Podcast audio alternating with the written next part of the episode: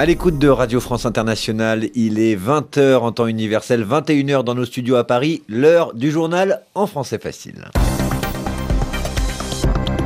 Raphaël Delvolvé. Et avec moi pour présenter ce journal en français facile, Adrien Delgrange. Bonsoir Adrien. Bonsoir Raphaël et bonsoir à tous. Dans ce journal, nous parlerons de la France où il y a un mouvement de contestation contre la réforme des retraites. Le Premier ministre Édouard Philippe a expliqué comment elle allait fonctionner aujourd'hui.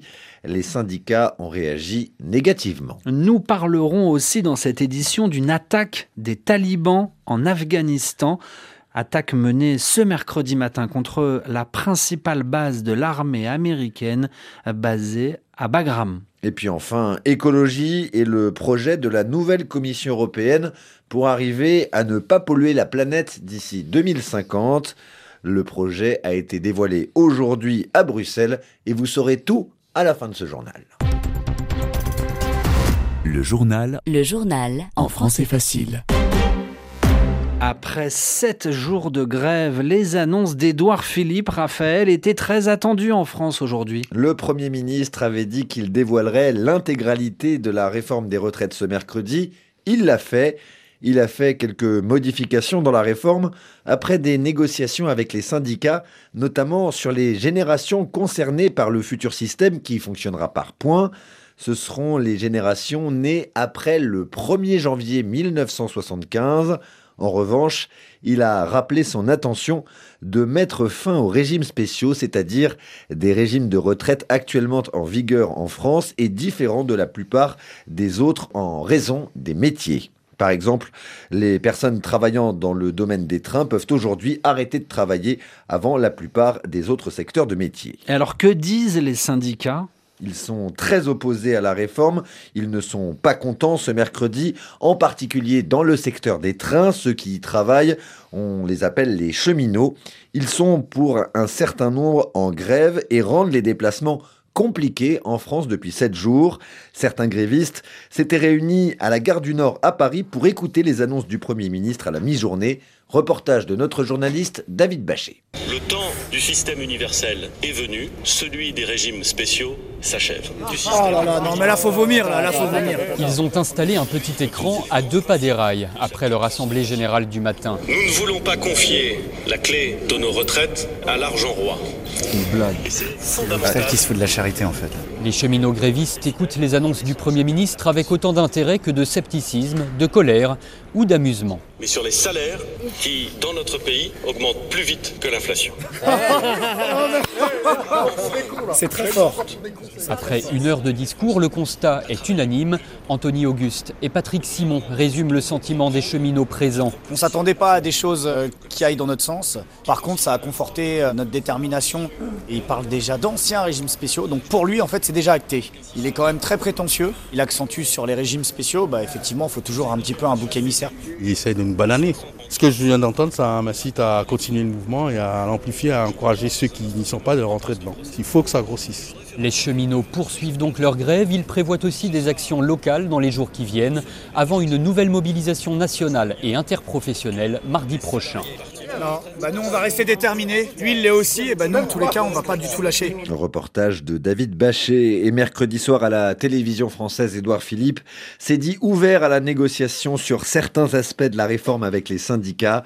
Ma main est tendue, a-t-il notamment déclaré. L'actualité internationale qui nous amène à présent en Afghanistan, une attaque revendiquée par les talibans revendiquée près de la base aérienne de Bagram. Revendiquer en français, c'est un verbe pour dire que l'on est responsable de quelque chose.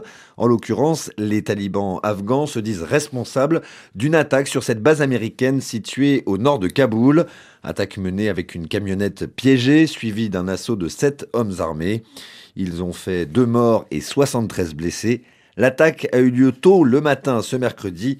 Les détails de Sonia Ghezali à Kaboul. Des volutes de fumée, des voitures, des échoppes calcinées, des maisons effondrées, au moins un véhicule piégé a explosé selon les autorités locales. La puissante déflagration a fortement secoué le voisinage de la base militaire américaine vers 6 heures du matin heure locale. Plusieurs habitations ont été détruites, la plupart des victimes sont des civils. L'explosion a été suivie d'échanges de tirs nourris en provenance d'un hôpital en construction dans lequel plusieurs assaillants s'étaient cachés pour lancer leur assaut. Ces derniers n'ont pas réussi à pénétrer dans l'enceinte militaire, c'est ce qu'affirment des sources sécuritaires. Les talibans sont très présents dans cette zone proche des districts de Sorobi et Tagam. Cette attaque intervient alors que les talibans et les Américains ont repris les pourparlers à Doha il y a quelques jours en vue d'un retrait des troupes américaines. Les discussions avaient été abruptement suspendues par le président américain Donald Trump en septembre dernier.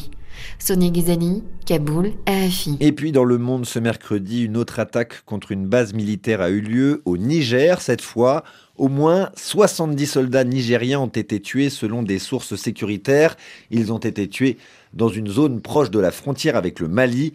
On ne sait pas qui a mené l'attaque, mais de nombreux assaillants ont perdu la vie dans les combats. Il y en aurait au moins 57. Sur le continent américain, aux États-Unis à présent, le maire de la ville de Jersey City n'a pas de doute sur le caractère antisémite de la fusillade d'hier. Antisémite signifie contre les juifs. Jersey City, où il y a eu cette attaque mardi, est une ville située près de New York. Deux hommes ont attaqué un magasin juif, ils ont tué quatre personnes avant d'être abattus par la police. Plus de précisions avec Anne Corpet à Washington. Après un examen des caméras de surveillance, il est maintenant clair que les deux individus visaient une épicerie cachère, écrit le maire de Jersey City sur son fil Twitter, et il ajoute Je suis juif et fier de vivre dans une communauté qui a toujours accueilli tout le monde. La haine n'a pas de place ici. Selon les premiers éléments de l'enquête, les deux tireurs armés de fusils ont d'abord abattu un policier près d'un cimetière avant de se rendre en voiture devant l'épicerie et d'ouvrir le feu sur les clients. La presse américaine rapporte que l'un des deux assaillants avait posté des messages antisémites et hostiles à la police sur Internet la veille de sa macabre équipée.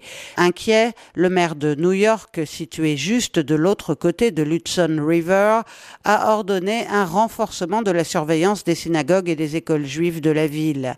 Les attaques antisémites sont en hausse constante aux États-Unis avec une forte augmentation d'actes violents le massacre antisémite le plus meurtrier de l'histoire américaine a eu lieu il y a un peu plus d'un an avec l'attaque d'une synagogue à Pittsburgh.